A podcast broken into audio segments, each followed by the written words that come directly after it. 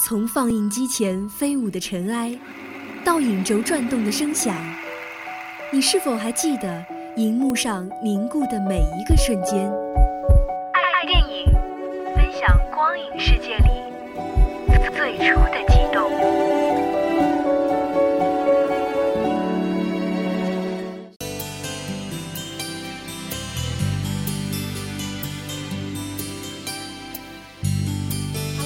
好，欢迎大家收听本期的爱电影，我是大家的老朋友圆圆。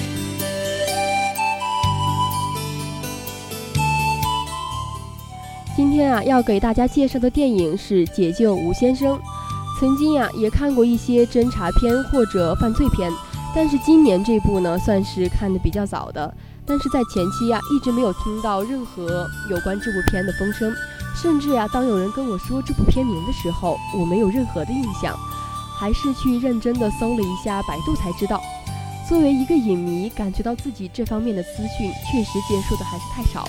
但是可能正是因为没有太多的想象，所以呀，观看这部影片的时候有一种少有的舒适感。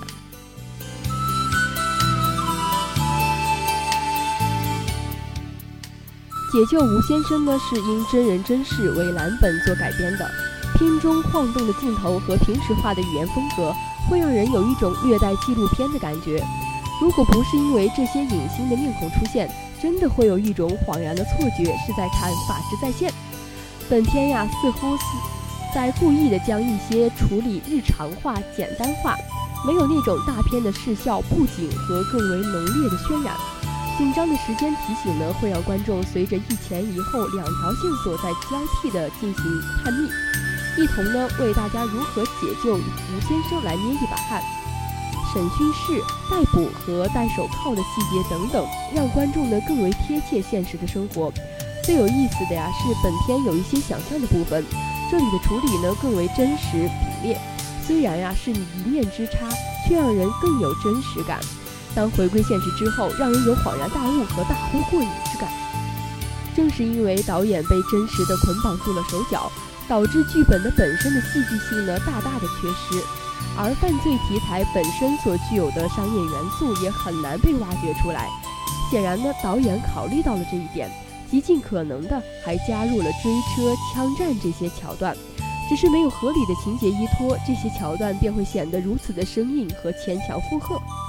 比如呢，刘德华饰演的吴先生想象自己夺过绑匪枪的情节，虽然呀在影视作品中屡见不鲜。但是用在这里还确实是有一番意思。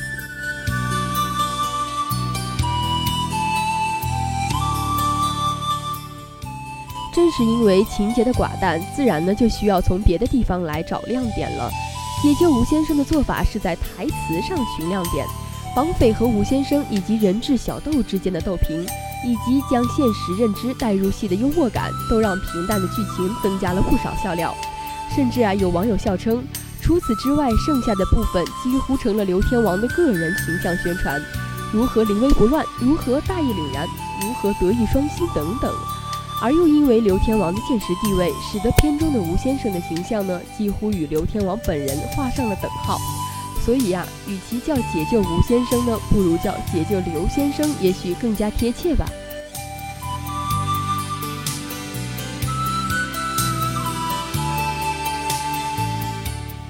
影片当中呢，几位大咖的表演并没有超越期待。作为反派的王千源反客为主，整部影片呢几乎成了他的独角戏。而刘天王呢，只是在做自己而已。的确，刘烨呢也在继续的呆萌。而作为这个真实故事的主角吴若甫，他参加这部影片的意义大过饰演角色的本身。勇于直面不堪的过往，这种精神呢，已经值得敬佩了。除了明星绑架案这个故事的本身，导演呢，导演呢也试图呢从这个真实的案件中找出一些更深层次的东西，比如说人性，甚至比如说命运，生死有命，富贵在天。的确啊，通过我的介绍，大家可以看出这部片子绝对不是一部是烂造的一部烂片，它的诚意呢是有的，也看得出来导演及演员们的煞费苦心。虽然真实案件并非如同完全虚构的故事精彩。但是呀，其社会意义也是虚构故事所难以承载的。最后呢，要说一下影片的片尾曲，这首《傲慢的上校》是朴树零三年的作品，虽然十多年了，当我们再次听到，仍然会有些感动。生如鸿毛，命若野草，命运如刀，就让我来领教。不得不说，歌词写得真好。好了，今天的爱电影呢就要和大家说再见了。如果大家还想听到我们的其他节目，可以在荔枝 FM 上搜索相思湖广播电台来同步收听我们的节目。我是圆圆，我们下期同一时间再见。